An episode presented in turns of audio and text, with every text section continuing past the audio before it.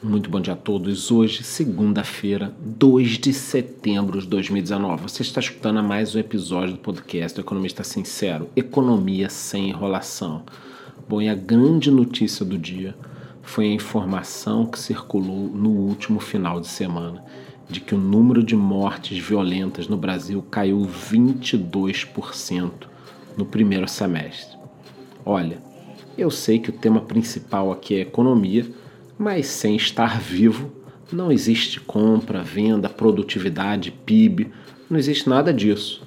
Claro, os números ainda estão altos, mas além de reverter a tendência de décadas de aumento, a queda acima de 20% surpreende e nos dá a esperança de um país melhor.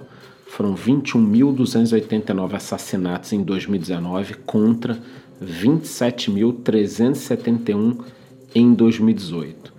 Se nós pensarmos nesses 22% de uma forma diferente, sem serem apenas números, ou seja, como vidas, nós conseguimos perceber o impacto. São mais de 6 mil vidas, pessoas, parentes nossos, amigos, trabalhadores, crianças, idosos, seja lá quem for, mas são mais de 6 mil pessoas vivas. O Nordeste foi a região com maior impacto, foram 3.244 mortes a menos, mas todos, isso aí, todos os estados do país tiveram redução. Em termos mundiais, a guerra comercial entre Estados Unidos e China continua. Ontem entraram em vigor novas tarifas por parte dos Estados Unidos.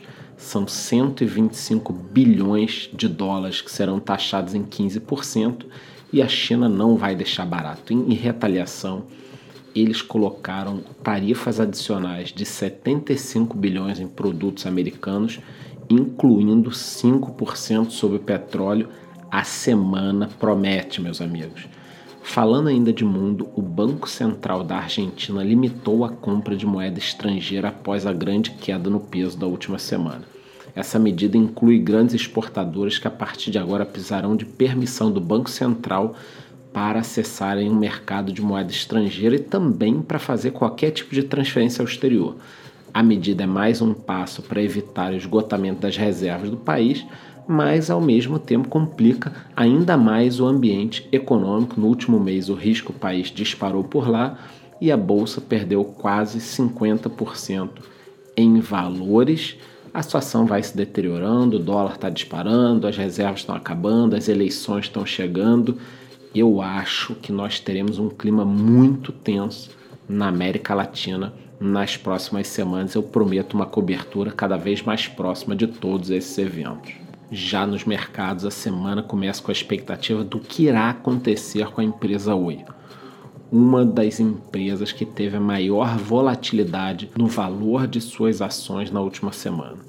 Para esquentar a situação, temos de um lado um suposto interesse da empresa americana AT&T em comprar a Oi e do outro lado o Ministério Público do Estado do Rio de Janeiro questionando a CVM a respeito do aumento no volume de negócio das ações nos últimos dias.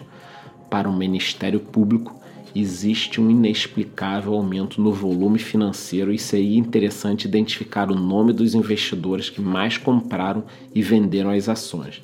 Lembrando que o maior acionista da empresa, a gestora Golden Tree, pediu a substituição do diretor-presidente da empresa em agosto.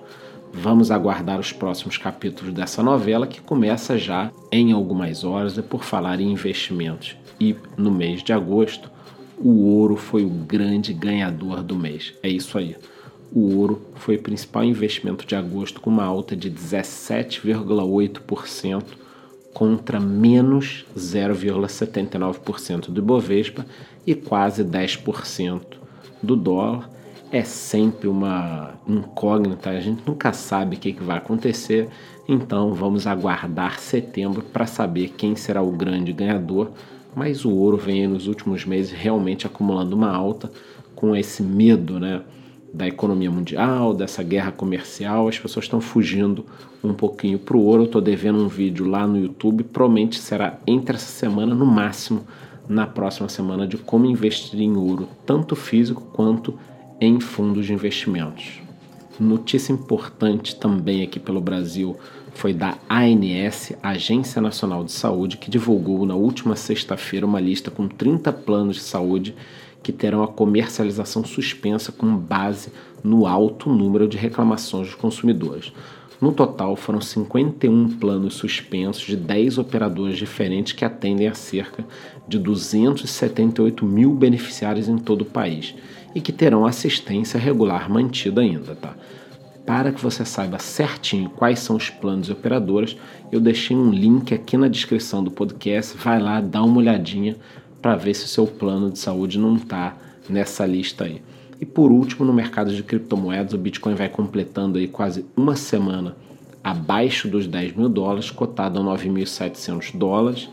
É, a gente sabe que tem uma operação grande para começar nos Estados Unidos, da BACT, uma empresa que é dos mesmos donos da Bolsa de Nova York.